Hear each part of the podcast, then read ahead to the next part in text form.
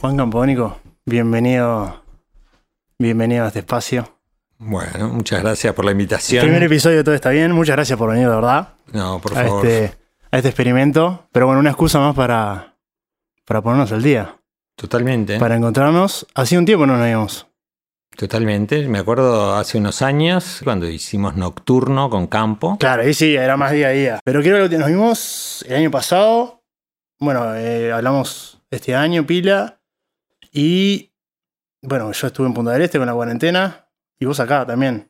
Sí, por suerte, todo el tema de la cuarentena a mí me agarró mezclando, Sí. que es un trabajo bastante encuarentenado, digamos. El trabajo de productores. eh, En general, es- lo que pasa es que hay partes que cuando estás produciendo, por ejemplo, ahora este año que estuve haciendo el disco de Soy Gotuso, que bueno, Mm. era trabajar en el estudio con un montón de músicos y mucha gente, y bueno, eso no hubiera sido posible en, eh, en este momento. Pero el trabajo de postproducir y mezclar, eh, nada, estoy trabajando con Julio Berta, que es mi ingeniero de sonido, y los dos metidos ahí en el estudio. Sí, sí, sí. Y bueno, tuvimos un par de meses porque justo nos, nos enganchamos mezclar el disco de Zoe y también eh, finalizarlo, masterizarlo, todo ese proceso. Y ahora el disco del Peyote, que Claro, también sí, se sí. está cerrando ahí. Ese es más tuyo, igual, tenés otra libertad de, de- de- creativas. ¿no? Eh, y es distinto porque, por un lado, eh, produciendo un artista del cual yo no soy parte, eh, estoy 100% en el rol de productor, o sea, mirando el objeto artístico desde afuera y en esa dinámica, ¿no? De que, eh, digamos, dialogando con el artista y tratando Sí, que el sí, artista llegue a otro nivel y tratando de que toda la parte de realización sea lo mejor posible, planteando, es un trabajo súper lindo, a mí me encanta producir otros artistas. Cuando vos estás produciendo un artista del cual vos sos parte, ahí está como de dos lados, de- dos lados del mostrador. Hay un momento que en la parte de composición y como de crear las ideas, ahí tenés que ser artista 100% Sí, sí. y olvidarte de, de- de la ambición externa. Y después, en un momento, me pasó con el Peyote, en el proceso de, de trabajo, tuve que ponerme de afuera y mirarlo con, con los ojos de, quien- del público, digamos, Claro, ¿no? Porque el, productor se pone como, es como una interfase con el que lo va a ver realmente de afuera y no conoce nada de la interna y no Es sabe- difícil igual sacarte de eso, ese, ese producto que es tuyo y verlo como si fueras una persona. Sí, bueno, por un lado es, es difícil, sobre todo es cansador. Claro. tener que estar en los dos lados. Y está, bueno, en mi caso, que hace muchos años que produzco discos y que ya tengo un, un montón de experiencia en el tema, eh, este, me gusta, no me resulta tan complejo, me- resulta natural como switchear a la- Apagar el, al el- rol. el apego ese a, a- a Totalmente. tu bebé. Pero, y aparte que yo como artista soy un productor también. O sea, no soy Claro. un artista así. eh, Es muy difícil separarlo. Sí. Es Eh, muy difícil separarlo. O sea, hay eh, proyectos musicales como Bajo Fondo, por ejemplo, donde soy artista, compositor y productor. Pero Bajo Fondo mismo es la propuesta de, de productores, ¿no? O sea, Sí, como sí. que nace de, como de algunas ideas de producción. Entonces, este, siempre, inclusive en campo también, soy como una especie de director de orquesta, productor, pero que soy el artista también, pero no soy el que hago todo. Siempre trabajo en grupo con otros artistas, intercambiando. Entonces, como que esa dinámica de, artista-productor está yo en tengo, todo. a mí una de las cosas del tiempo que estuvimos juntos me llamó más la atención, cómo laburás tanto en, en equipo, porque en campo estaba Bonnie, estaba Vero, estaba Martín, entonces como que siempre había alguien, nunca era, a no ser la etapa de mezcla, siempre había alguien dando un feedback, que claro, para mí que era producir en mi cuarto, solo, Sí, claro, no es- eh, me llamaba pila la atención. Ahora que hablabas todo esto de, de, de los roles, en tus propios ojos, viéndote a vos mismo, sos productor, sos artista. Y yo me considero un artista. Lo que pasa es que un artista se puede ser un artista visual, un artista Sí, sí. de música, de, de muchas disciplinas. Me considero un artista. Obviamente la- las herramientas con las que trabajo es la producción de música y la música en sí. Entonces, este, pero creo que más allá del rol de productor, como que primero está el artista, o sea, tener una visión y, ser creativo eh, en torno a una visión este, propia, con, tu propia identidad eh, personal y histórica de quién sos vos y lo que tenés para decir y dónde lo estás diciendo, desde qué lugar. Y eso que tenga una coherencia, ¿no? no uno puede producir algo copiando simplemente un modelo que ya existe, o podés producir algo o crear algo desde tu propia eh, identidad. Este, entonces creo que mi, mi, aproximación a, tanto a la producción como a hacer arte es desde el rol del artista, ¿no? Claro. Este, hay gente que a veces no lo entiende, piensa que un productor es como un trabajo más eh, a contrato, haceme esto y... Sí, y, más mecánico en el sentido de como hacerse cargo de, las, de un montón de tareas administrativas. Y sí, bueno, todas todas las, digamos, las actividades humanas tienen una parte de, gestión que es muy importante. Pero en el caso del productor musical y en el caso de cómo yo abordo ese, ese, ese rol lo, siempre lo trato de hacer desde el rol del artista, ¿no? De querer decir algo y que ese algo tenga un sentido profundo para mí, entonces supongo que para los demás también va a tener un sentido. ¿Extrañas un poco el, espectáculo? Y bueno, eh, arrancó la cuarentena con la suspensión del Montevideo Rock, que iba a tocar ahí con el Peyote Asesino. Y o sea que arrancamos con un, con un ondazo, nos bajaron de un ondazo. fuimos los primeros en ser afectados. Pero bueno, en el caso de mi actividad se desarrolla en distintos ámbitos. O sea, desde la creación de música, producción y tocar en vivo también es una parte importante, pero no es la única. Así que nada, como que he estado aprovechando todo este tiempo para eh, terminar estos, estas cosas que estoy haciendo. Todo lo que te quedó ahí medio fondo que no parecía. Che, y te queda algo pendiente ahora con, en estos meses que, que tenías pactado hacer. Me imagino que encontrarte con otros artistas. Sí, bueno, teníamos eh, una gira con Bajo Fondo, teníamos un, montón de planes que se vinieron, que quedaron un poquito relegados por, este momento. Lo interesante acá en Uruguay, que ya estamos saliendo un poco de, esta situación, pero bueno, el mundo está complicadísimo y bueno, va a, tardar en, volverse a una, situación donde pueda uno retomar ese tipo de actividades. Este, creo que igual para los músicos también es interesante el poder aprovechar este tiempo como para crear y, hacer eh, contenido, digamos, y encontrarle la vuelta también. Eh, me dio para pensar todo este momento de todas las grabaciones que tenía y lo que estaba haciendo por esas grabaciones. Yo que tengo cuatro discos con campo. Bueno, ¿qué está pasando con esos discos? están editados, como que me, entré como a ordenar un poco ese catálogo, pensar en recuperar esos masters, pensar en reeditarlos en algún momento por alguna vía nueva, en pensar en hacerlos sonar de otra manera. Entonces, este, como que bueno, el foco donde lo tenía puesto, un poco la situación de la pandemia lo, lo cambió un poquito. Te dio para trabajar en eso. Y por lo menos para mirarlo desde otro lado y, ver todo lo que ya tenía de música hecha y grabada, ¿no? Y qué poder hacer con todas esas grabaciones. Claro. Sí, sí. Che, ¿estás, eh, ¿estás filmando documental?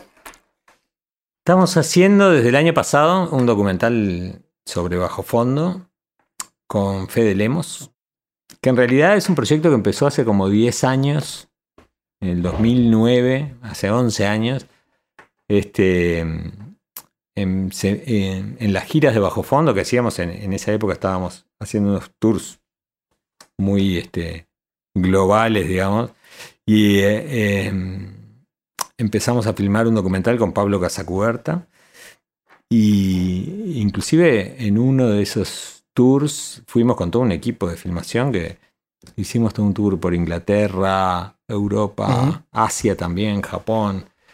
Y todo con un equipo de cuatro, o cuatro o cinco personas este, en un film, eh, un equipo de filmación, ¿viste? Y se generó un montón de material, eh, incluso muchas actuaciones para mí míticas, yo que sé, tocar en el Roundhouse de Londres, que es lugar donde tocaron los Doors, ¿viste? Claro, donde tocó Jimi Hendrix, ¿viste? Lugares así que eso lo- lo- está Hay, hay todo un backstage grabado de. Ahí y las actuaciones en sí también grabadas. Este, hay un montón de, de cosas que para mí son míticas, tocar en Japón Sí, sí, con este, músicos de tango japoneses, ¿viste? Eh, tuvo, tuvo buenísima esa gira. Bueno, ese material en un momento se cortó el proyecto, como eh, hubo como diferencias sobre cómo terminarlo, pero bueno, está todo ese material ahí, que es muchísimo.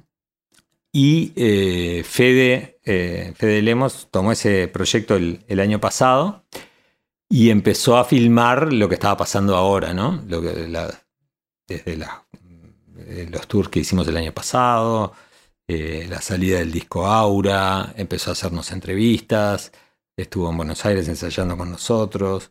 Bueno, en fin. Y ahora este, hizo una segunda ronda de entrevistas acá en, en Uruguay. Nada, se va a juntar. Yo creo que él está descubriendo todavía, Claro. mirando todas esas filmaciones viejas Hay que hay. una línea, un, un sentido. ¿Qué va a contar con todo ese material? Claro. Porque hay muchísimo material. Y este. Y nada, para mí es. Podría ser una película interesante que hablara sobre creatividad en general, ¿no? Porque yo creo que el proyecto Bajo Fondo es como un proyecto eh, donde, digamos, la creación, o sea, como eh, reinventar lo que conocíamos, eh, con la música que nosotros hacíamos, o sea, como crearle una nueva forma, definir estilos nuevos. eh, eso es parte del leitmotiv, ¿no? Y, y la conjunción de mundos a veces un poco lejanos, porque la mitad de los músicos de bajo fondo son argentinos, la mitad uruguayos, gente de distintas edades, con distintas experiencias. sí, sí. Como que toda esa riqueza y cómo juntar eso en, en una creación. Es súper interesante. Sí, a mí siempre. Yo creo que por ahí puede estar la inspiración de la película. Pero esa es la película que yo haría. No sé cuál va a No ser Fede que- Lemos. que queda, bueno, sí. no sé, vamos a ver. A mí siempre, bajo fondo, me, me generó como que. Dije, no, bueno, tra- traigamos al mejor de. Mm, En este rubro, al mejor pianista, al mejor pianista y armar un supergrupo. sí. ¿Viste? Cuando. Obviamente, capaz que no, no queda. No, no te, no te queda tan cómodo decirlo, pero creo que frente a Sí. eso. No, no surgió desde ese lugar. Surgió desde el lugar de.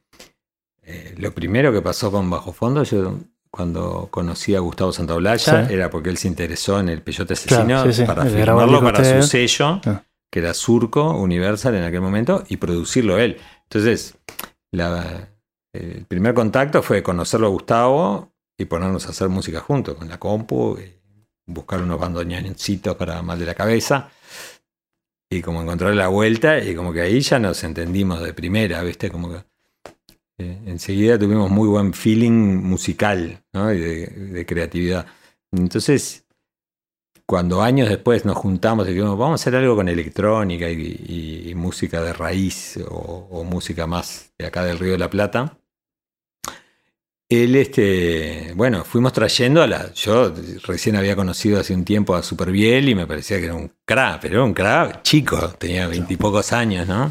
Eh, eh, capaz que visto con la distancia, es, uh, es un. es El un- nombre lo tiene ya es, ahora. es una- es un, claro, es un pianista increíble, es un músico increíble y ha tenido una obra increíble. Pero eso, si lo mirás hoy, eh, de repente en aquel momento yo lo conocía porque era el, el pianista que tocaba con el Plátano Macho, una banda de hip hop. Y, y había, lo, lo habíamos llamado para colaborar en algunos discos que estábamos produciendo en aquel momento. El, el disco Frontera de Jorge Drexler. En fin, y bueno, entonces yo llamé a Luciano, Gustavo llamó a Javier Casalla, el violinista. También era un músico que lo conocía de hacer grabaciones y, le gustaba mucho. Yo creo que surge más por la admiración este, y las ganas de tocar con ciertos músicos. Y ahí se va como armando el. Pero lo lindo de Bajo Fondo es que el comienzo es eh, de invitación, ¿no? Claro. Es como tener una idea amistoso, era un- y empezar a invitar gente, ¿no? No es. Y todo lo que es eh, electrotango, si se quiere, nace de renovar esto que es el- la música rioplatense, la identidad rioplatense. Sí. Va más allá por una cuestión de hagamos algo nuevo, por hacer algo nuevo, de cómo nace el, el- el- O capaz que no tiene, no, no- Sí, no decía nada. era- capaz no, se- ahí se a fines, comienzo de los 2000, fines de los 90, hubo como un momento donde la electrónica agarró como para los sabores locales, cosa que no había pasado, la electrónica, eh, digamos, el, de las raíces de la electrónica, el techno, el house, era obviamente música afro, norteamericana, ¿no? El techno de Detroit, el house de Chicago, este, que se expande rápidamente, ¿no? A través de la cultura de los clubes y todo eso, se expande por el mundo, pero tiene como esta raíz eh, más del funk, del disco, por más que la, técnica eh, tiene que ver, la, fuente, cómo se genera, pero las raíces musicales son como más ligado a lo afro-norteamericano, ¿no? Al, funk, al disco, al soul. Este, es como una evolución de eso con nuevas herramientas. Y lo que pasa ahí en ese momento es que empiezan a haber discos que utilizan las técnicas de música electrónica, pero ya en lugar de samplear discos de soul o agarrar beats de, inspirados en, funk, este, aparecen discos como el de Saint Germain, que, es de, que agarra como grabaciones de jazz francés y empiezan a hacer música orientada al groove y con, con, con bombos negras y con ciertos recursos de música electrónica y, y loops y samples y toda esta tecnología nueva, estas ideas nuevas para aquel momento, aplicadas a algo con un sabor local.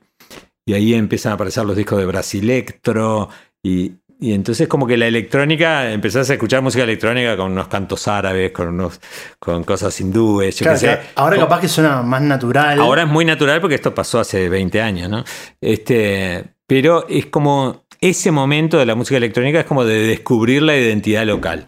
Y Claro. a mí me pasó que en aquel momento, entre esa tendencia que estaba en el mundo y escuchar también los discos de Portishead, que era un grupo inglés que hacía una música muy orientada al groove, así como, como hip hop, pero muy melancólico. Entonces yo decía, pero esto es como si fuera tango con, con, con bases de, de hip hop. Podemos hacer lo mismo con tango, ¿no? Como que tenía esa idea en la cabeza y justo ahí nos encontramos con Gustavo y estábamos como los dos en la misma sintonía. Y bueno, y, y inclusive Gustavo tenía como una visión más macro que era hacer un sello que se llamaba Vibra, que, Mirá, que Que tuviera todo- que ver con sí. eso. O sea, música electrónica con raíz, mexicana con raíz, y eso rioplatense no- con no- raíz, no sé qué. Yo me enganché con, con la idea de hacer algo rioplatense, obviamente, con milonga, con tango. Y después nos enganchamos ya como músicos a, a componer en eso. Pero este, eh, en realidad su visión era como más de, como de sello discográfico y no tanto de. Pasa que ella aparte tiene una experiencia capaz un poco más de, de vista de, de productor, de, Sí, en ese momento él, tenía, eh, venía de producir un montón de grupos, de, productor de, de álbums, de música, y había eh, hecho un sello propio, ¿no? Que tenía distribución con, con Universal, que es un- una multinacional. Entonces, este, como que estaba con la visión del, del sello, ¿no? De Sí, sí, generar como una, una cosa más amplia, como una visión más, más, un poquito más amplia. Pero bueno, nos fuimos enganchando. Yo me acuerdo que tuvimos esa charla primera con Gustavo en Madrid. Estaba trabajando con Drexler en el disco SEA. Eh, y nos encontramos ahí en Madrid y dije, bueno, yo no me voy a volver a Uruguay, me voy a ir a Los Ángeles y nos ponemos a trabajar en esto. Ahí veo dónde me quedo, dónde, dónde dormir, pero arrancamos esto porque es una muy buena idea y, y- aprovechemos el impulso. Y este, y dicho y hecho, de Madrid me tomé un avión a, a Los Ángeles, me quedé tres semanas. En esas tres semanas aparecen cinco o seis temas que son como el, el mapa de lo que va a ser después bajo fondo, ¿no? O sea, las, aparece un tema como Montserrat, que es el que abre el disco 1 de bajo fondo, que es como un- una explicación de, que- de la música que íbamos a hacer, claro, ¿no? Porque tiene es todos el samples la de- intro, es el, de- el- Sí. el- el prólogo. Exacto. Che, y bueno, y con Gustavo estuviste en contacto bastante, ahora viste que estuviste haciendo videollamada, me imagino que hablarás bastante seguido, porque él la tiene bastante más complicada que nosotros. Está ahora en, en Los Ángeles. Está ahora en Los- él vive en Los Ángeles hace 20 Mm. años y No, capaz que justo estaba en. Argentina y, y quedó. No, no, no, está en Los Ángeles y bueno, está ahí también trabajando en su casa y en su estudio y eh, obviamente sin salir a ningún lado y allá la cosa estaba... Igual en California no pegó tan fuerte el coronavirus como en otros estados, pero sí, ahora está complicado no solo por el virus, por toda la situación social también. La, es, es, un Sí, momento de conmoción en Estados Unidos y se vienen las elecciones ahora a fin de año y va a estar peor. Sí, o sea, sí. es un momento súper, súper difícil. Eso es lo que me contaba el otro día. Y este, y bueno, pero nada, Gustavo es, imagínate. A para- nivel trabajo, sí. para mí es una referencia y él claro. siempre está full haciendo de todo, ¿viste? Eh, ahora está lanzando un- la música. Sale un videojuego de. Last of Us 2. Sí. Sí, con música de él. Yo qué sé. Claro. Está haciendo la música de Narcos, la segunda temporada. Este, un montón de Ah, cosas. ¿Viste? Siempre está a full. Che, bueno, y ahora, hoy salía el, primer- el single de Zoe. Hoy salió a las 2 de la tarde el single de Zoe. ¿Qué tal eso? ¿Cómo? Y bien, fue un trabajo súper lindo, el trabajo con Zoe. Ella es eh, cordobesa, vino con Diego Mema, que es un cordobés también. Los dos muy jóvenes, tiene, Zoe tiene 21 años y Diego debe tener 22, 23. Tremendos músicos, unos cracks, ¿viste? Cancio- eh, Zoe escribe unas canciones muy lindas, eh, muy Y tiene una frescas, voz. tiene una voz preciosa. Y este. Y nada, tuvo buenísimo la, la experiencia de, de trabajar acá. Ella un poco me buscó a mí porque le encantaban los discos de Drexler, los que yo había producido, ¿no? Sí, Como el estilo también eh, de esos discos que eran un poco. eran como contemporáneos, pero como clásicos, ¿no? En un sentido como que suenan este, como atemporales. Y le, le gustaba esa idea de sonido. Y incluso me dijo muchas cosas como que eran distintas a lo que piensa la gente de su generación, que de repente en otras músicas, yo que sé, en el trap, o en el- todos están pensando cuál es el próximo single que voy a sacar. Nadie piensa en hacer un álbum, en tomarse el tiempo de desarrollar una algo un poco más así extenso. Están todos como en, en la inmediatez, ¿no? De, de los cortes y de. Sí. Y ella como que quiso hacer como un, un álbum en, eh, en un sentido así, en un formato vieja escuela. Claro, igual una estética súper. Porque subió un. No sé si es un mini documental o un videito Sí. cortito, Que vos lo, lo habías compartido. Sí, Con estética súper.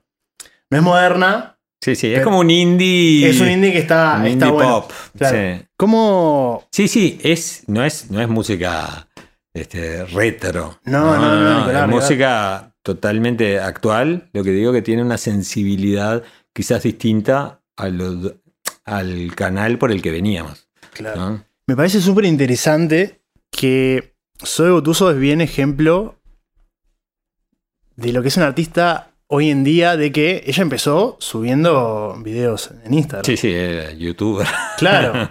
Sí. ¿Cómo lo que capaz que hace 5 o 10 años decías, no, pero esto como que este es un cantante de, de- de Instagram, ¿cómo hoy en día está la posibilidad de hacer eso, no? Está bien, tenés que tener un bruto talento, tenés que trabajarlo, tenés que tener un producto que vender, pero viene un artista de esta nueva generación, ¿no? No sé cómo lo, lo sentís vos trabajar con esta nueva ola de gente que se acerque un artista de 21 años de Argentina a decir, mira, quiero trabajar contigo.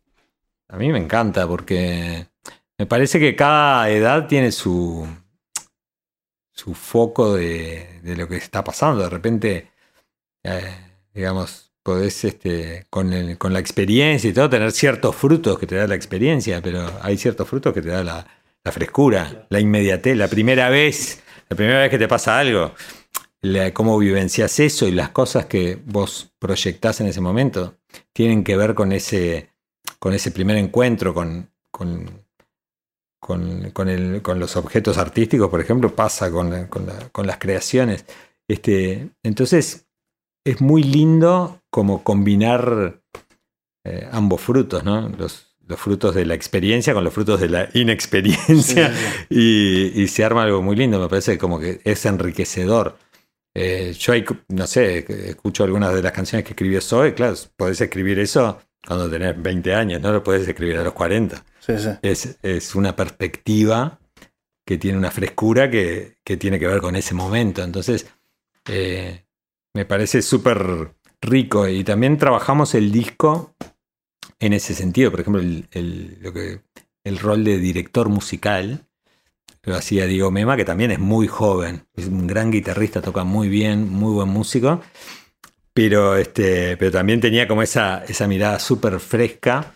Era de los primeros discos, así como con este, de este tamaño en los que él trabajaba. Y al mismo tiempo, no sé, también en el, en el staff de músicos tocó, no sé, Martín Ibarburu, que es un tipo de edad mediana con muchísima experiencia. Tocó Hugo Fatoruso, que es un veterano, es un capo. Y, y cada uno ponía su, su manera de ver la música. Entonces, me parece que se generó algo como re interesante, integrador de, de cosas que vienen de distintos momentos de la vida, digamos. Claro. Le da- eso le da una. En el caso de los discos, viste, cuando entras a sumar talento, a sumar energías de las personas que están colaborando ahí, se arma una cosa más rica, ¿no? Sí, sí. Yo aparte creo, o sea, lo pienso, me dice, mira, Juan Caponico está produciendo este disco y tiene súper sentido. O sea, por lo que haces vos, por lo que hace ella.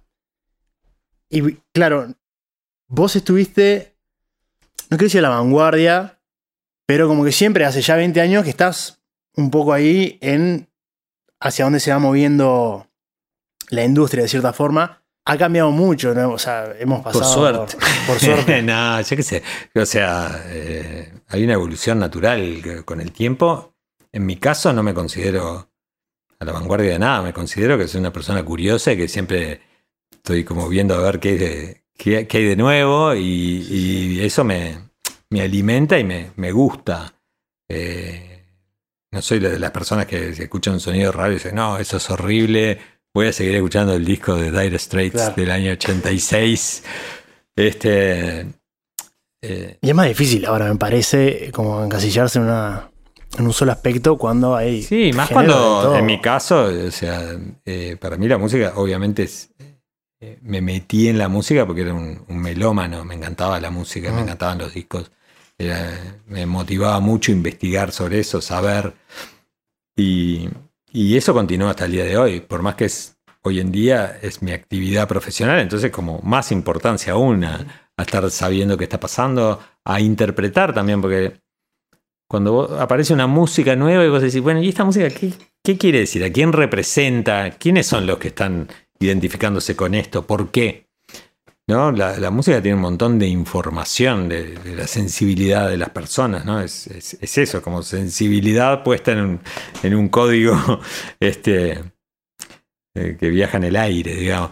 Pero, eh, ¿qué representa? ¿Qué sentido tiene? ¿De dónde viene? ¿Qué, qué cosas transmite? Eh, ¿Para qué sirve? ¿Cuál es su rol? Haces ese mismo análisis, por ejemplo, todo lo que es trap. Sí, yo me acuerdo de charlar contigo hace 5 o 6 años sobre el trap, que era un subgénero norteamericano no re, pesado de un under de, de música bailable, este, que no, no- no rozaba el pop para nada. Y bueno, tú lo viste, en 5 o 6 años evoluciona de, de una cueva ahí, de un, un club eh, oscuro en New York o en Los Ángeles, a de repente es el sonido de las canciones pop que suenan en la radio, ¿no? Te preguntaba aparte, ¿viste, ¿viste el clip de Santo y Seña de Ignacio Álvarez? No, no Eh, hablando. Bueno, no sé qué. En uno de los segmentos ponen un clip de, de un video de Peque77. Sí. Lo voy a poner si querés. Ya lo. Pero básicamente hace un poco análisis de. de todo lo que es la, la música del trap. Viste, hablando de decir, bueno, esto no es música, esto sí, esto me genera. Es como un debate que ya está. eh, no sé si es añejo la palabra, pero. Mira, cuando, cuando yo empecé a tocar con el peyote asesino, no, claro. decían, Sí, esto no es música, pongan un cantante, ¿viste? Porque eh, como que eh, rapear era como de... no era música. Este rapea, Y- y este es no como- canta. sí. ¿Por- por- por qué no? Me me acuerdo de mi profesor de, de música de aquel momento, que era Esteban Klisic, que es un capo, y que le agradezco muchísimo todo lo que me enseñó, pero me dijo, che, este, ¿y si ponen un cantante? Pero yo digo, pero ya, ya tenemos Sí, un cantante, claro. canta muy bien en ese estilo, ¿no? Yo creo que ah, históricamente ha sido así y siempre. A mí me pasa eh, con mi viejo, que es fan de, de los Beatles, que me decía: O sea, mi padre. Yo creo que cuando te dicen esto no es música, es- estás en el lugar correcto. O sea, es como a los eh, precursores del rock and roll que les decían esto no es música. Y mirá el rock and roll a dónde Claro, llegó. sí, así, así con al todo. comienzo del hip hop, esto no es música, ¿qué es esto? Y bueno, está, quiere decir que es todavía no lo decodifica todo el mundo como música, Sí, sí. pero eh, quiere decir que, está, que estás en algo nuevo, que a un montón de gente todavía no lo entiende, entonces por eso te dicen esto no es música. Es parte, porque si estás haciendo. Lo si cual quiere decir que estás siendo muy Claro. creativo y estás en una beta de música. no estás haciendo lo mismo. Exacto, estás en una beta nueva y que todavía no, no, no, no todo el mundo decodificó, ¿no? Ahí, digo, me, me imagino de, de lo que están hablando. Este, Traperos, me dijiste, porque es trap. ¿no? Sí, me explicaron, me explicaron, yo desconozco. Claro. Bueno, capaz que se entran a hablar del Peque 77 o del Rico. ¿tá? Claro, son los ¿Esto es personajes. música o es apología del delito? O ambas cosas. Juzguen ustedes. Que fueran sus nietos, seguramente, ¿no? Uno de esos. Pero es la reacción, ¿no? 77, En ese video, no sé, tiene 3 millones de visualizaciones. Sí, es un infierno leído Un muy bien. éxito, impresionante. ¿Esto qué? es? ¿Te vamos a matar? ¿Te vamos a robar con las armas? Uno tiene chaleco de policía. Hay una finalidad artística que no llega a concretarse en arte, pero hay una ¿Cómo que finalidad. no llega a concretarse en El algo? arte- ¿No te gustó? ¿A usted le parece? No te gustó. El arte tiene que ver con la belleza. ¿A usted le parece que esto es No. arte? No, no, perdón. es. Mirá Marilyn. Manson lo que Pero es. ¿Qué belleza pero- tiene? Pero hay ¿Vos que qué opinás de eso? defenderlo. No, a mí, a mí no me gustó. A mí arte no me parece, es algo como dice ¿Cómo Leo, que no? ¡Eso es arte! Es violento, Nacho. Y el arte puede ser violento, pero mira Kiss, No, que pisaba los pollitos en el Ah, escenario, ¿no? Bueno, sigue un rato más, pero la esencia es, es esa, que es como, no sé cómo, ¿qué te genera vos? Porque es lo que me decís vos con el peyote, te pasaba lo mismo. Me Sí, imagino bueno. cuando, cuando sacaste cumbio con Campo, te, alguien te habrá dicho, ¿qué estás haciendo? Sí, Eh, por supuesto. Y yo lo que digo que esa, eh, ese video de Peque, eh, obviamente está haciendo una pintura de algo que, que es real. Es cuando vos ves, no sé, eh, en el arte hay belleza y hay fealdad también. Este, Y sigue siendo hay- arte. hay- sigue siendo arte. Y el asunto es, es una expresión, estás mostrando algo, estás haciendo, yo qué sé, los que los, los raperos que, que empezaron con el gangsta rap, que era toda esa, era la misma, Era lo mismo, el claro, mismo concepto, eso, todas las historias sí. de delincuentes, no sé Pero qué. todos los beefs que tenían en la eh, costa oeste eh, Sí. con Tupac, Y- con Biggie en la costa este, y se hablan de matar y te vamos a matar y... Sí, sí, y están haciendo una pintura de, de lo que pasaba en el barrio de ellos. Este, no necesariamente el que cantaba eh, era un mafioso, pero en la casa de al lado seguro que había Bueno, algún- creo, eh, Entonces, este, Uno de ellos dice un poco eso. Dice, mira, no, no es que yo los, no es que yo quiera Win 7 salir a, a robar o a disparar, pero es lo que vi la sociedad, es lo que vi en mi barrio, es lo que vi gente que conozco. O sea, Claro, sí, sí, es una pintura de lo que, de algo que está pasando o de algo que a ellos los lo, lo- lo quieren mostrar y quieren a través de esa de esa forma como pum, darte una cachetada con eso, mirá Sí, sí. en lo que estamos parados. Está. eh, pasaba es- con la comida eh, villera. O sea, es eh, lo mismo. y- exactamente. Y, hoy en día es eh, la comida villera se escucha, la paso yo en, en los boliches, Claro. explota, los artistas son. Tienen una cosa como. A mí lo que, lo que me, me genera también como. Todo el debate, ¿viste? ¿Es arte? ¿No es arte? Me parece como una discusión tan al pedo. Sí, yo creo que eh, Quiero decir, ¿a qué querés llegar ¿Es representativo o no es representativo? Claro, O sea, pero es eh, arte, es una función, este, yo qué sé. Bueno, ahí lo tenés el peque con sus 3 millones de, de views. Claro, sí, Este, sí. Bueno, parece que a alguien le interesa. Exactamente, pero a aparte es alguien como- le mueve una fibra, a alguien le dice algo eso y alguien está colgado con esa música y, y tendrá sus buenos motivos. Sí, y no entiendo tampoco qué es lo que querés. ¿Qué, qué- importa en realidad? Poner que decís, no es arte. ¿Y? Es un rótulo, ¿entendés? Como no tiene.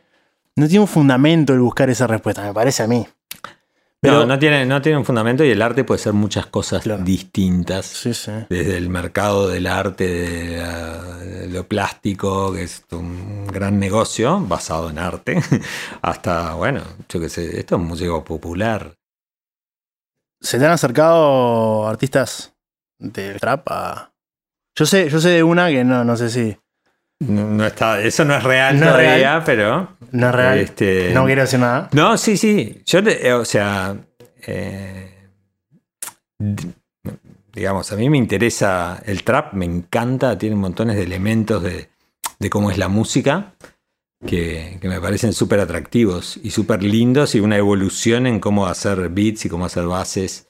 Este, me parece recontra creativo y obvio que hay dentro de ese espectro músicos re interesantes y otros hay capos y hay gente más mediocre y hay gente definitivamente que es muy, mala haciendo trap. Pero el trap como género trajo un montón de novedades en el, en el estilo de producción que están buenísimas. Y, a mí me resulta una música interesante y creativa. Y yo qué sé, sí, trabajaría con un artista de trap. Tengo que encontrar uno que me guste. Eh, Que se alinee con un poco no la- solo por el género, sino por como artista, ¿no? Lo que está diciendo, el contexto musicalmente que me resulte interesante. Pero eh, he escuchado unos cuantos que, que me gustan. Hay cosas tan buenas. hay cosas que están muy buenas. Exactamente. Y hay otras que está, que decís, ¿por qué esto le gusta a todo el mundo? Yo no, no me identifico para nada. Pero volvemos, volvemos a lo mismo. eh, algo, algo genera seguro. a otras personas. Claro, rechazo Claro, o agrado. Creo que pasa algo muy interesante también con. Hoy en día todo el mundo con una computadora puede hacer un beat. No lo estoy diciendo como algo despectivo, digo como, una, como una realidad. Es, eh, es como si fuera la. Antes la gente en la casa tenía la guitarra o el acordeón, ahora tenés el laptop. Claro, pero no podía, hacer un- no podía hacer el tema por su cuenta y publicarlo a No, Spotify. claro. Ahora eh, con ese. Sí, sí. También. O sea, no es casual el, el éxito del autotune. No el éxito, pero el autotune como recurso. Sí, sí, cualquiera puede cantar. Claro. Está muy lo, bien. Que, lo que empieza como una herramienta para, para arreglar unas imperfecciones, eh, no sé, con Cher eh, pasa a ser un instrumento. Y acá es más o menos lo mismo. Yo lo veo desde el lado de el cantante que tiene un beat en, en su computadora, es un cuarto. Capaz que no puede cantar tanto, pero le podemos hacer autotune y queda algo que es súper interesante. Y a raíz de eso, se va sumando Sí. al punto que ya eh, no es para ayudarse, es. Sí, parte sí, de- es, es- es un sonido, Claro. es un estilo, es como la, la distorsión en la guitarra Claro, eléctrica. sí, sí. Este, no, es para, su- no es para que la guitarra eléctrica suene como un saxo, es porque es, es una- un sonido en sí mismo y es un sonido que está buenísimo.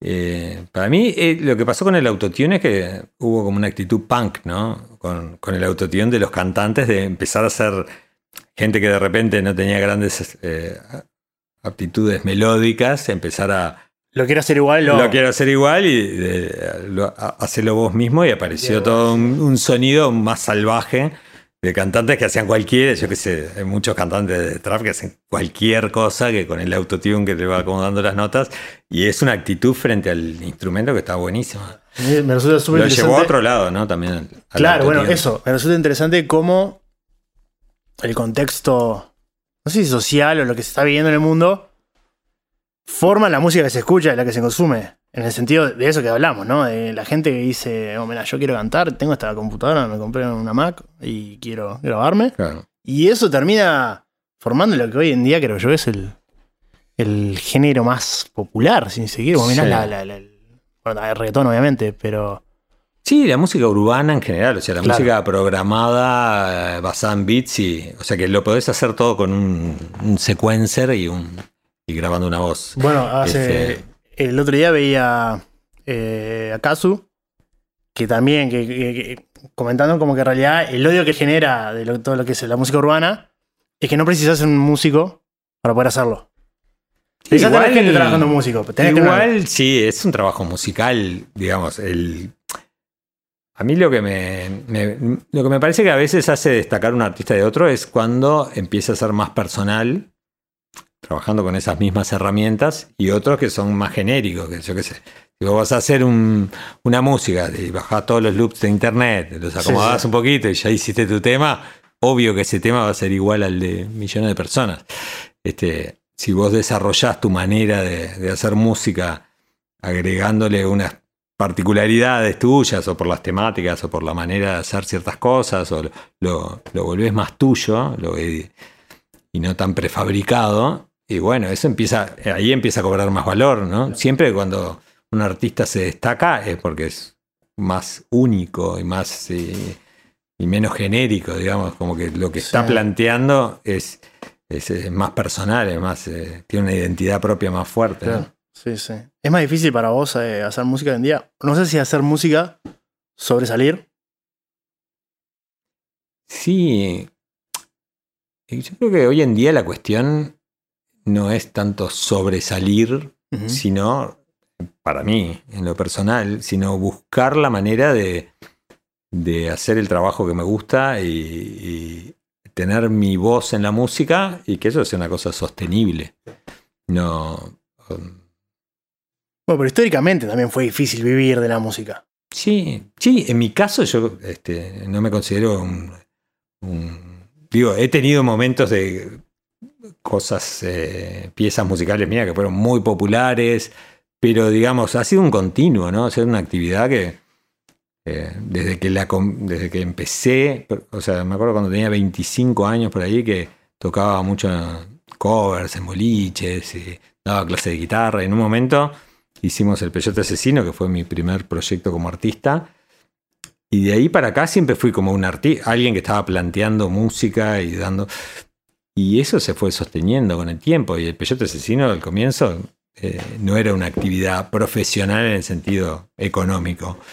Pero después con el tiempo eh, formó parte de esa actividad profesional. Y, y para mí lo interesante es hacer una música que sea y una propuesta que sea sostenible en el tiempo, ¿no? Que tenga validez hoy y el año que viene también. ¿no? A veces cuando se busca mucho el como bueno, a ver qué es lo que está ahora que voy a quiero hacer mi hit del momento y es muy difícil pensar de esa manera porque siempre un poco si lo haces con una estrategia de querer hacer un- una música que pegue, siempre llega tarde, no tiene ningún sentido, digamos. Este, creo que uno tiene que hacer música realmente conectado con algo profundo, personal. Y después, una vez que está terminada la música, sí, ahí tenés que preocuparte de cómo hago que esto lo escuche Para- todo el para- mundo. claro, sí, sí. O sea, eh, pensar la parte de, de cómo hacer llegar eso a la gente, cómo- la parte de marketing, una vez que tenés la música hecha. Ponerse a pensar en eso antes de hacer la música es el error más fatal que puedes hacer, ¿no? Porque realmente llegás a un resultado que no, no te va a convencer ni a vos. Y la gente se da cuenta, me parece. sí, sí, algo sí, no es, algo sensible la música y traduce muy bien Claro. las intenciones. Pero se, cuando vos se ves a escucha, alguien- se escucha todo. Claro, cuando vos ves a alguien que, no sé, hacía un género que nada que ver y se vestía de tal forma y de repente empezó a hacer trap porque estaba de moda y ahora se viste como los traperos. Sí, sí, sí. Yo creo No, un poco, no gusta. Y Y un no, poco- se ve como poco real, poco, un poco se percibe. sí, Eh, un poco impostado, ¿no?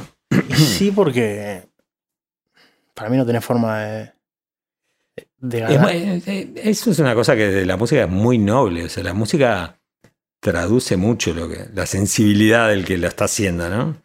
Este, obviamente depende a quién, quién sea el escucha, ¿no? Del otro lado, pero a uno, digamos, unos oídos melómanos no, no los podés engañar. Claro, sí, sí. Este, es, tenés que ser muy honesto vos con lo que haces y ahí está todo bien. Que incluso eso es un recurso también. El, el ser genuino también, el artista también lo capitaliza un poco eso. No es, no es, eh, ah, qué bueno. No es al azar que Billie Eilish se viste todo con ropa grande. Digo, ella, capaz la, la identidad de ella, pero también se trabaja sobre eso para lo que hablamos, ¿no? Para sacar una suerte de marketing. Pero no marketing como algo malo, ¿viste? Sí, sí, como llegar a las personas que tenés que llegar. Exactamente, y, y exactamente, Moverte sí, sí. y dar a conocer, comunicar lo que estás haciendo. Sí, sí. Y, y. Este, pero ahora que hablamos de- del peyote, ¿encontrás algo de peyote hoy en día en, en esta movida hip hopera, urbana, La nueva. en la nueva uruguaya más que nada? Eh, Yo creo que directamente eh, no, no escucho una referencia directa, porque me parece que es otra generación.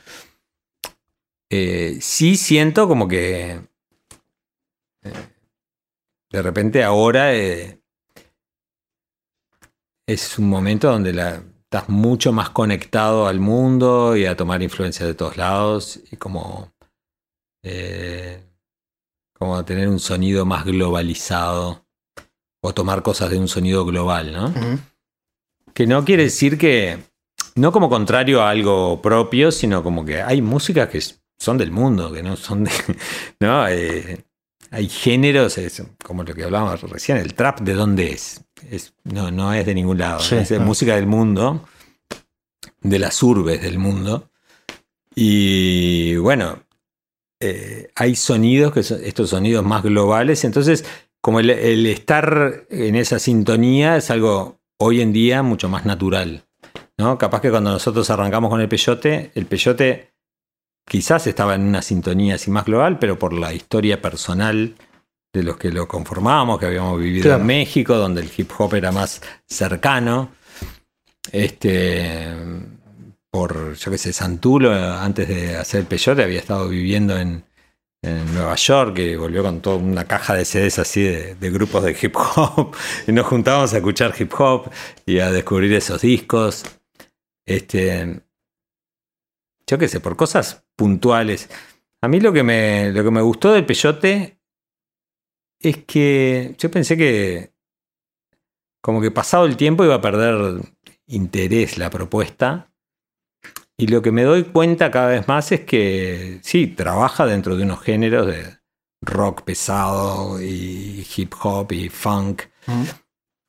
Pero después dice unas cosas y tiene como unos, una, una forma que es muy propia y que con el tiempo con- este, se va como visualizando más. ¿no? Ahora me pasó que cuando decidimos hacer un álbum nuevo con el Peyote, que lo estamos ahora casi terminando, pero que nos ha llevado como dos o tres años de trabajo, este, como que tuvimos que redescubrir qué era Peyote, porque nos poníamos a hacer un tema y está buenísimo este tema, no es Peyote. bueno, pero ¿qué es lo que no es Peyote? No, porque el que habla no puede hablar desde ese lugar eh, tan sensible y tan reflexivo. ¿Y qué sería Peyote? Peyote es un tipo que está.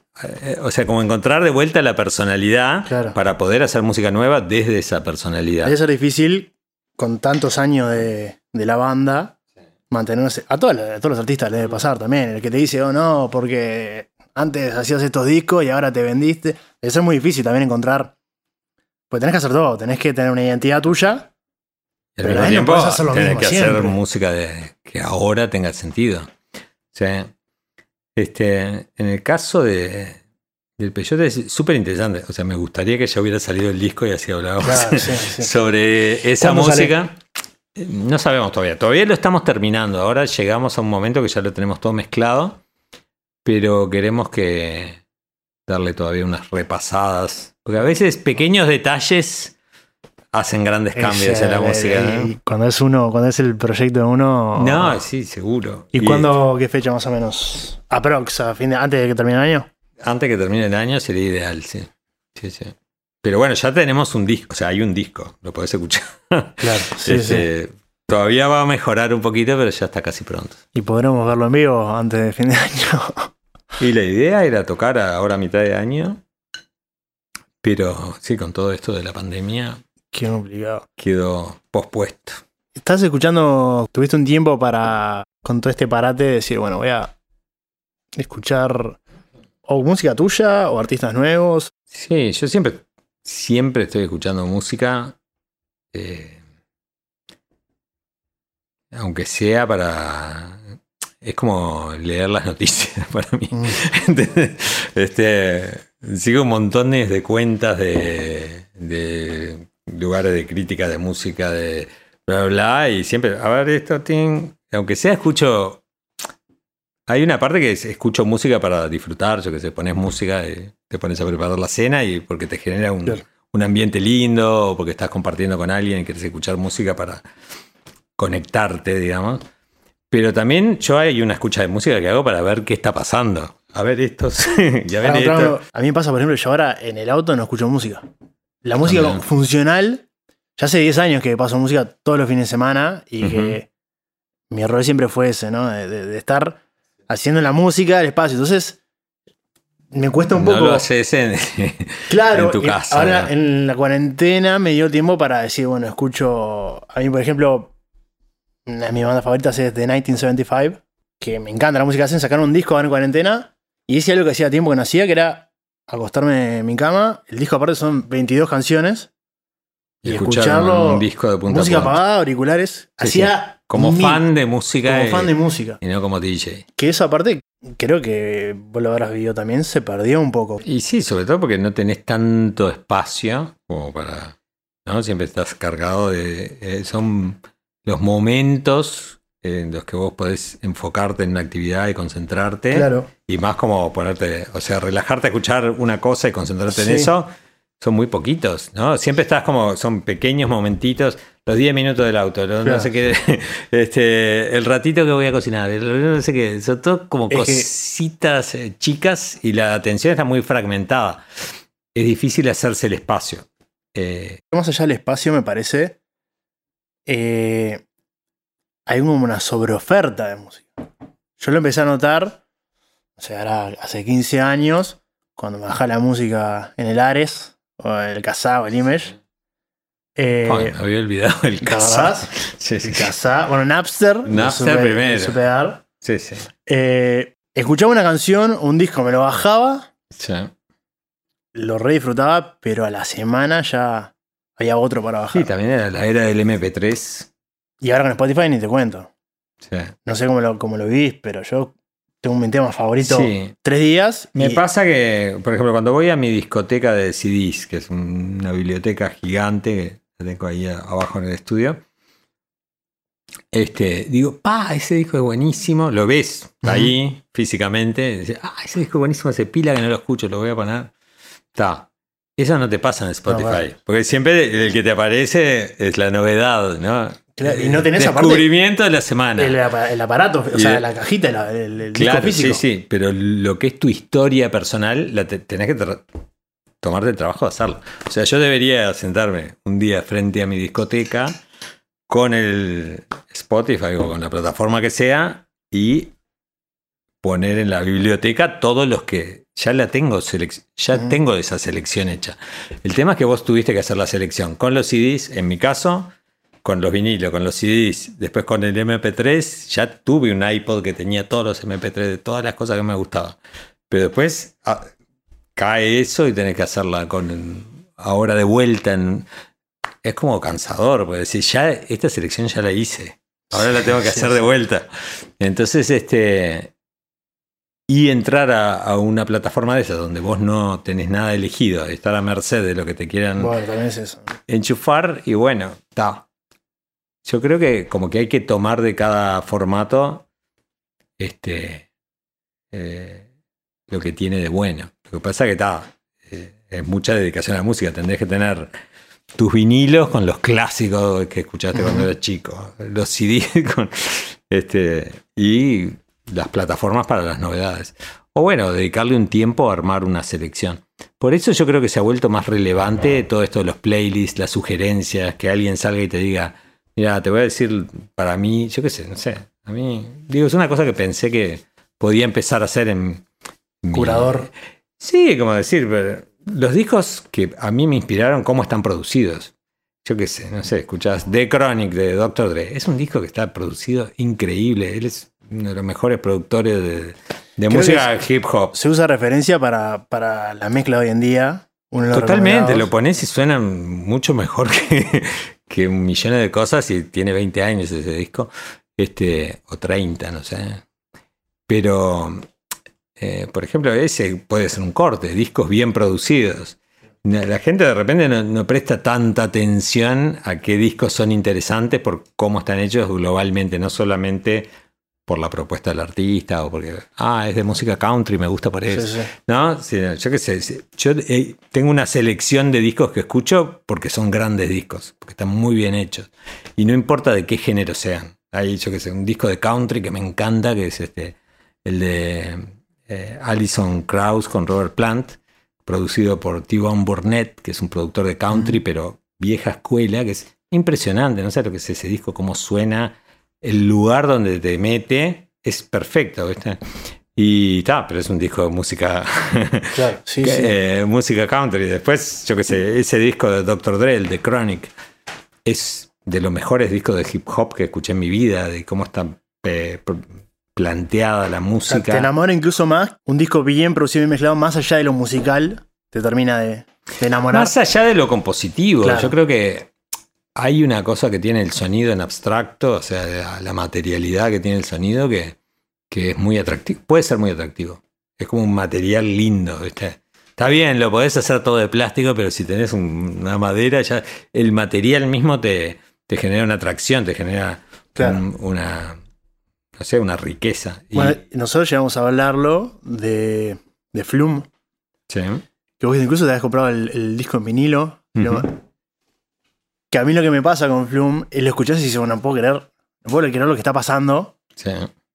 Pero más allá de eso, a mí no me termina de, de enamorar en lo Sí. musical. Entonces, a veces es como difícil, o te lo pongo al revés.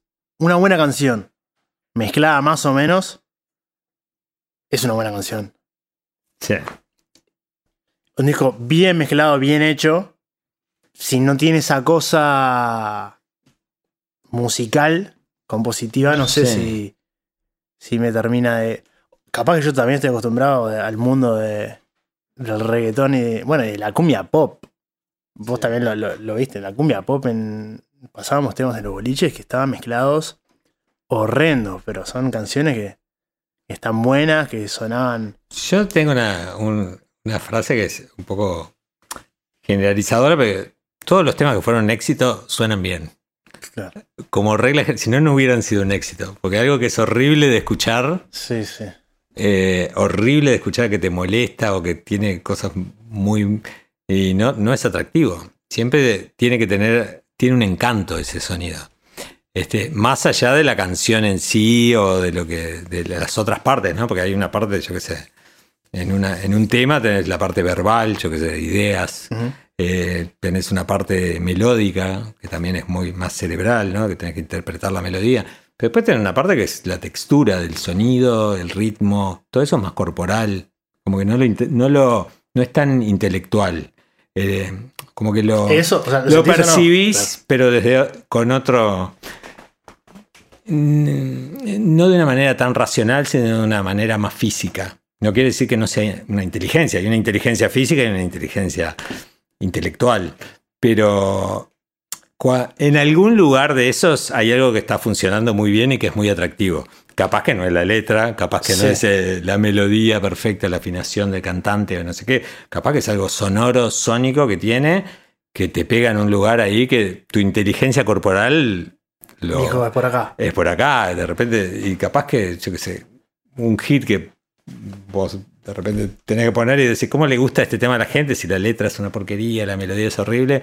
Y de repente tiene algo rítmicamente o, o el momento también donde aparece que tiene algo muy atractivo. ¿no? Eso me pasó toda la vida. O sea, cuando salieron los guachiturros, yo lo escuchaba y decía, "Oh, esto es, esto es espantoso, yo no puedo poner esto en un boliche. Y llega un punto que, está bien, vos sos el que pone la música, vos quedás un poco, pero la gente va a escuchar lo que quiere escuchar. Y si esa es la música que suena, hay que ponerla. Y seguían saliendo y cada vez se van poniendo... Hay letras hoy en día de reggaetones que si las ponías hace 10 años, dices, "Oh, estos, estos tipos están locos, o sea, no pueden estar cantando de esto. Claro. Pero bueno, es lo que decís vos, es una. es. es la sociedad, es. eh, Y- es todo. eh, para- por alguna razón eh, funciona y la gente. ocurre ese fenómeno. La gente lo pide.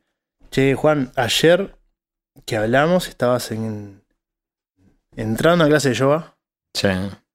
Como. ya hace un tiempo, ya. Hace como dos años que hago yoga, sí. ¿Y cómo te.? Me encanta. Eh, como que a través del yoga, que es una práctica física, pero que tiene efectos mentales y generales, digamos, que te conecta varias dimensiones eh, de lo que sos vos como ser, este, como que encontré algo que me faltaba, ¿no? Como yo le digo, uso la palabra ecualizar porque viene, pero este, Ah, Sí, sí. el tema. El, el- como que el, el- a través es interesante porque lográs equilibrarte, pero no es como el viaje desde lo mental del psicólogo de, o de, no sé, o como de tratar de ordenar los pensamientos. Es ah, desde otro lugar que no tiene nada que ver, que es eh, desde el cuerpo, ¿no? El cuerpo, tratando de alinear el cuerpo, eh, podés alinear tu mente y, este, y también entender que, que todo eso tampoco sos vos. O sea, hay alguien que sos vos que está detrás de tu mente, que está, puede ver tu mente como un objeto separado y tu cuerpo también. Entonces, es bien interesante. Yo, eh, igual el yoga que practico es el yoga Iyengar.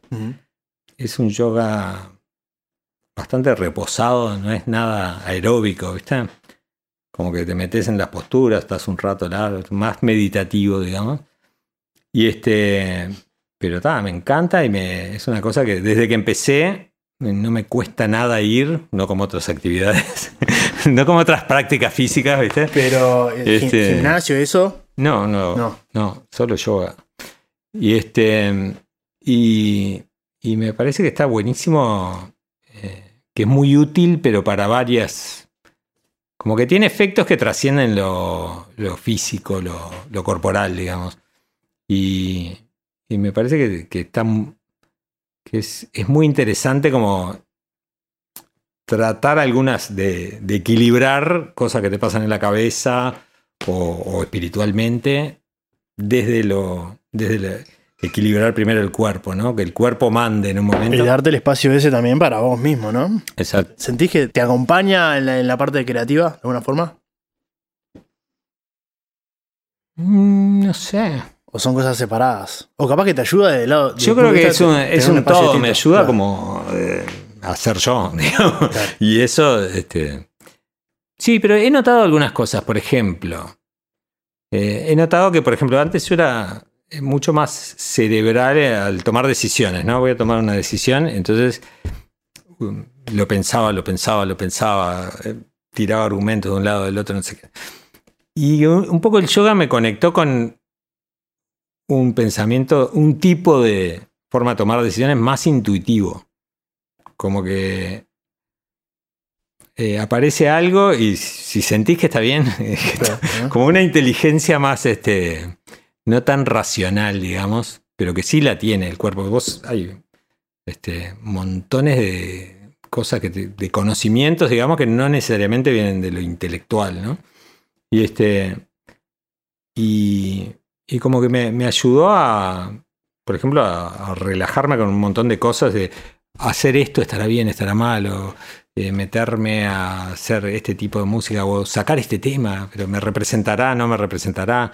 Me, me, me ayudó a, a- a confiar un poco más en esa cosa intuitiva de esto está bueno, está como lo siento cómodo, me, me sienta bien y como a confiar en esa, en esa cosa más este, eh, menos, eh, menos deliberada, menos, menos pensada, menos rebuscada. digamos. Seguís teniendo. Porque con toda tu carrera te sigue pasando a tener eh, esa duda de decir, "Pa, esto que voy a hacer, ¿estará bien, estará mal? Sí, sí. Sí. O sea, por ejemplo, en un. O sea, trato de. Por ejemplo, no sé, estás trabajando en una canción y hay una palabra de la canción. Me pasó ahora con Zoe. Che, esta palabra no puede estar en este tema. No va. Y plantearle, che, ¿no te parece que esto puede, puede ser de otra manera? No sé qué. Ah, sí, sí, dale, vamos a cambiarlo. Y después quedar con la responsabilidad. No, tuyo. Claro. no, no, no. Ahora, este, capaz que estaba bien y yo la convencí de que no. Eh, bueno, sí, todo el tiempo te cuestionas lo que estás haciendo. Este, pero está, me parece que también hay como que,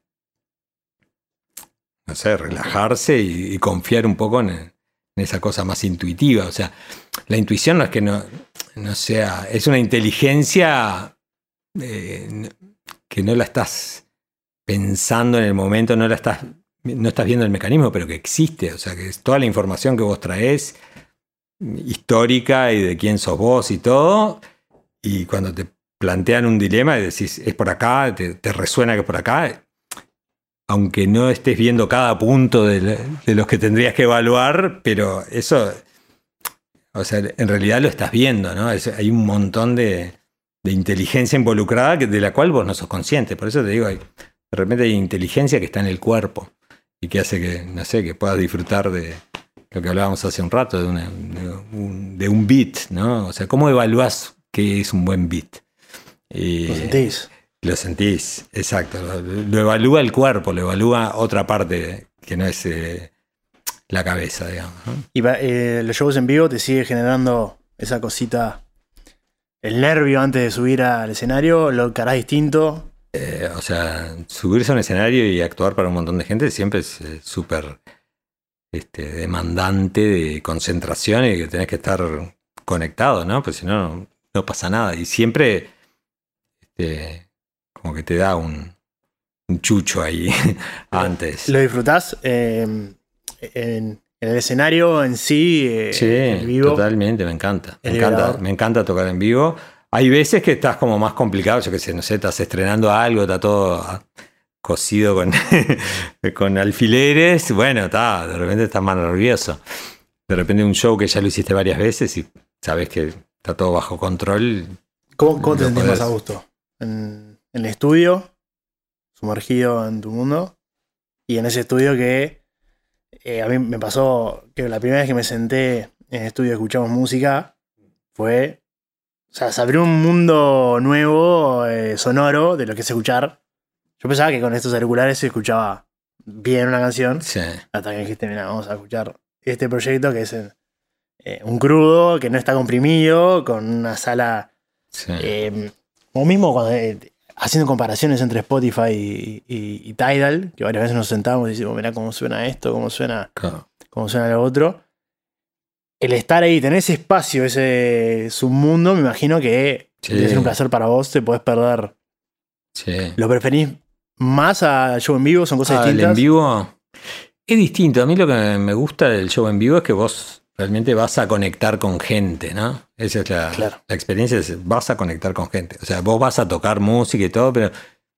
Y es el tema de la noche, y tratar de que suene bien y todo, pero en realidad vas a conectar con personas. Entonces, como que es una experiencia que trasciende el hacer musical, digamos. Se complementan, Este, capaz. Sí, es más, va más allá que, que- que el compartir música solamente. Y el trabajo en el estudio, yo creo que es, es eh, sumergirte en música, ¿no? Es como la música. eh, y aparte la grabación, que la grabación no es la música como es en vivo. La grabación es otro arte que, como decir, la fotografía, una escena real y la fotografía. La fotografía es una captura de esa escena real en, dos, en, una- en un tamaño que es un plano, que está acotado, yo qué sé. Y la grabación es lo mismo. Vos todo lo que suena no lo podés capturar así como es. Este, pero sí podés hacer una grabación y como si fuera una fotografía. Entonces, es un arte en sí mismo con unas reglas propias. Y, este, y a mí me encanta el estudio como lugar de trabajo y como experiencia, ¿no? Un lugar que suena muy equilibrado, que tenés un sistema de sonido este, con mucha definición. Este, claro, la música se vuelve una materia más 3D, por decirlo de alguna manera, ¿no? Es cuando, como cuando escuchás en el teléfono que apenas reconoces como los, los elementos Claro, básicos, sí. ¿no? De un ritmito con una melodía, ¿no? ¿Cómo te sienta eso que, capaz la música que haces o que producís, el disco nuevo de Zoe, la mucha gente la va a escuchar del video de YouTube, en los parlantes del celular? Eh, bueno, y es una escucha válida porque tiene muchas cosas que las podés interpretar desde el teléfono, desde, una, desde un parlante. ¿Lo tenés presente a la hora de, de- de mezclar? De decir esto. Sí, sobre todo, este, o sea, que, que sea un- una, una grabación que se escuche bien en todos los sistemas. Este, obviamente, hay cosas que las tenés que hacer para que suene bien en un sistema muy chiquito. Pero, y sobre todo hoy en día con todos los graves y lo- el bajo y todo eso, hay montones de cosas que tenés que hacer para que en un sistema que no tiene, que normalmente no reproduce graves, te dé la sensación de que hay, una línea de bajo, puedas escuchar la melodía. el, el Airway. Sí, claro. Claro. Eh, ¿Tenés alguna recomendación musical? Que te pregunté, pero no, algo que quieras. Y a mí me gusta de, de todo un poco. Yo lo que me ha pasado últimamente es que como que el sonido así más mainstream, muy saturado, así me tiene un poco cansado. No, no es el sonido que elijo para escuchar. Entonces me gustan más los discos que son un poco más indie. Por, por- cuando trabajamos con Julio Berta siempre me dice, ah, eso suena indie, ¿no? Como que no suena tan brillante, no suena tan saturado, suena todo más flojo, más, un poco más orgánico, ¿no? Este, más natural. Si fuera un- una terminación, una fibra, sería una fibra más natural. Y de repente escuchar reggaetón es como una tela de poliéster, ¿no? Que es mucho plástico y un poquitito, ¿no? Sí. Y sí, bueno, tiene, hay algo de eso, ¿no? Son como la textura. es- entonces estoy escuchando mucha cosa, digo, por placer, ¿no? No sé, Andrew Bird, que es un cantante de folk pop americano increíble, toca la guitarra, toca el violín, silba, compone muy lindo, tiene unos discos muy lindos grabados. No sé, Cass McCombs, por ejemplo, también, que es otro de ese mismo palo. Yo qué sé, ese- tipo de música me, me- resulta muy agradable como lugar donde estar, ¿no? Esos discos que pones y que queden sonando, ¿no? Y, escuchar todo el disco, que te genera un, como un clima. Y después, obviamente, eh, todo depende del contexto en el que estés escuchando la música, ¿no? Porque esa música capaz más este, de materiales más duros, ¿no? Dije poliéster por decir algo, Sí, pero sí, podría sí. haber dicho, no sé, un edificio puede ser de ladrillo o puede ser de vidrio y metal. vidrio y metal es más brillante, más duro, yo qué sé, más liso. Eh, Un edificio de ladrillo más irregular, más, yo qué sé, es un material más este, térmico, ponele. Yo qué sé, son materiales que, de los cuales está hecho la música y que de repente en un momento estás más. Yo en este momento de mi vida estoy más. Hay una, una corriente estética japonesa que se llama wabi sabi, ¿no? Que es como encontrar en la imperfección, en el, de- en el deterioro. O sea, en la imperfección de las cosas y en el deterioro que se generan, o sea, las cicatrices que pueda tener algo, como parte de la El belleza. plato ¿no? que se rompe lo pegás y ahora es más lindo porque. Va, ese es un ejemplo clásico de, de Wabi Sabi, pero también como eh, eso, la terminación de las cosas, no tiene por qué ser la terminación pulido perfecto, ¿viste? Y a veces me pasa en, en el estudio trabajando, ¿cuánto pulís algo, no? ¿Cuánto, ¿Cuánto vamos a comprimir esto? ¿Cuánto va a tener que estar toda la superficie lisa, perfecta? O sea, ¿qué es lo que estás haciendo, no? Y bueno, que de repente la imperfección, ¿qué nivel de imperfección? Hoy en día que se puede editar todo hasta que queda todo perfecto. ¿Qué nivel de imperfección querés usar? Y la imperfección también tiene su belleza y tiene su complejidad. ¿no? A veces lo que está todo muy alineado empieza a ser menos complejo. Claro, Es sí. menos comple- una línea toda torcida así, dice un montón de cosas y tiene una complejidad mucho mayor que una línea recta. Bueno, sí, y con esto que hablamos de es arte o no es arte, es, digo, depende de cada uno y puede- va, ca- va cambiando eso. ¿no? Va cambiando, eh, son paradigmas, ¿no? Venimos de la era de la, la modernidad, el modernismo, que era cuanto más liso, o sea, de pasar de que las casas eran todas así, con tejas y no sé qué, hacer chac, chac, Sí, chac, sí. las ventanas todas cuadradas, toda la forma de los edificios. Era una, no sé, un- un- una, una estética de la simpleza, de que no hubiera ornamento, de que no hubiera detalle. Y está, pero también hay, me parece que ahora estamos en un momento de ir hacia a una convivencia con, con el deterioro también, ¿no?